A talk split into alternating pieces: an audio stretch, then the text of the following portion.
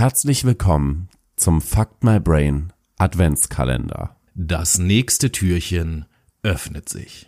Hallo Menschen und herzlich willkommen zum 14. Türchen unseres Fuck My Brain Adventskalenders. Christine Laverne Slaughter wurde als jüngstes Kind in ungewöhnliche Familienverhältnisse hineingeboren.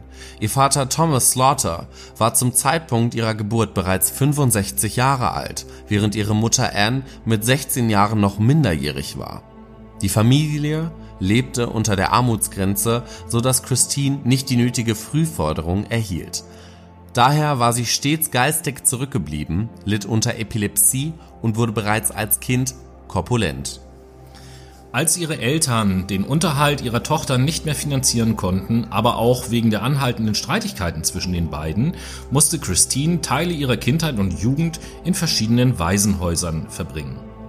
Ihre Unsicherheit wie auch ihre aufgestaute Wut kompensierte sie, indem sie bereits früh Kleintiere, insbesondere Hauskatzen, tötete. Um ihre neuen Leben zu testen, wie sie ihre Taten später begründete, ließ sie die Tiere oft aus großer Höhe in die Tiefe fallen.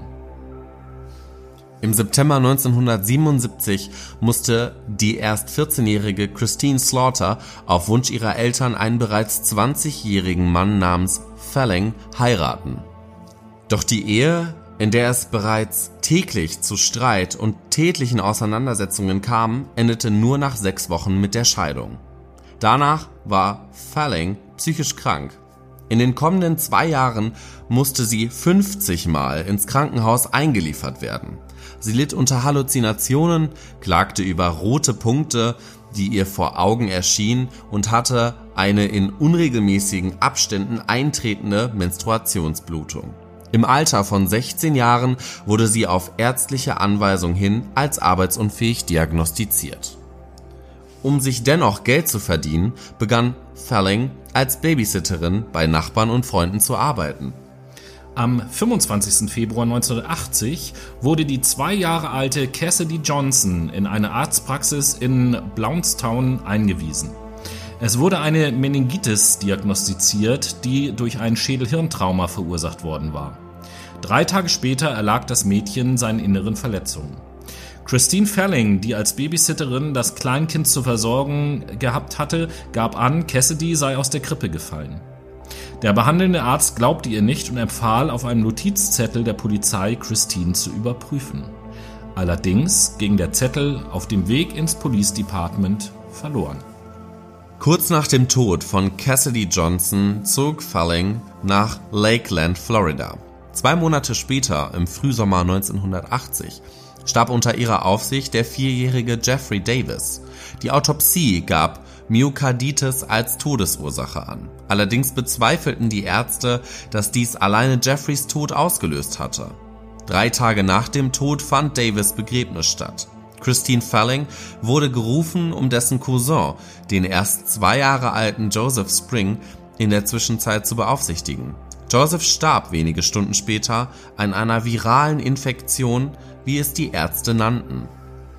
Im Juli 1981 verließ Felling Lakeland und kehrte in ihre Heimatstadt Perry nach Nordflorida zurück. Da viele Familien aus Furcht ihre Kinder nicht der Fürsorge von Christina Ferling anvertrauen wollten, begann sie als Pflegehelferin für Senioren zu arbeiten. Dabei starb der 77-jährige William Swindle nach, äh, noch am selben Tag, an dem Christine bei ihm zu arbeiten begonnen hatte, in seiner Küche. Im Herbst 1981 starb die Tochter von Christines Halbschwester, die acht Monate alte Jennifer Daniels. Während Christines Halbschwester kurz in einen Supermarkt gegangen war, ließ sich Jennifer mit Christine nur für wenige Minuten alleine im Auto zurück. Das Mädchen hörte auf zu atmen. Als Todesursache vermuteten die Ärzte plötzlicher Kindstod.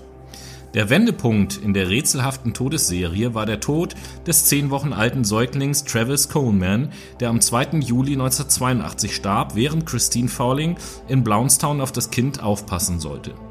Die Ärzte stellten bei der Autopsie innere Verletzungen fest, die ausschließlich durch Ersticken verursacht sein konnten. Als die Polizei Ferling darauf ansprach, gestand sie, drei der Kinder getötet zu haben, weil sie Stimmen gehört hatte, die ihr befahlen, töte das Baby. Habe sie die wehrlosen Kinder mit Kissen und Decken erstickt. Christine Falling wurde im Dezember 1982 zu einer lebenslangen Freiheitsstrafe verurteilt. Nur ihr Geständnis verhinderte die Todesstrafe. Ein Antrag auf Bewährung wurde zuletzt im November 2017 vom Bewährungsausschuss abgelehnt. Falling befindet sich noch immer im Gefängnis von Homestead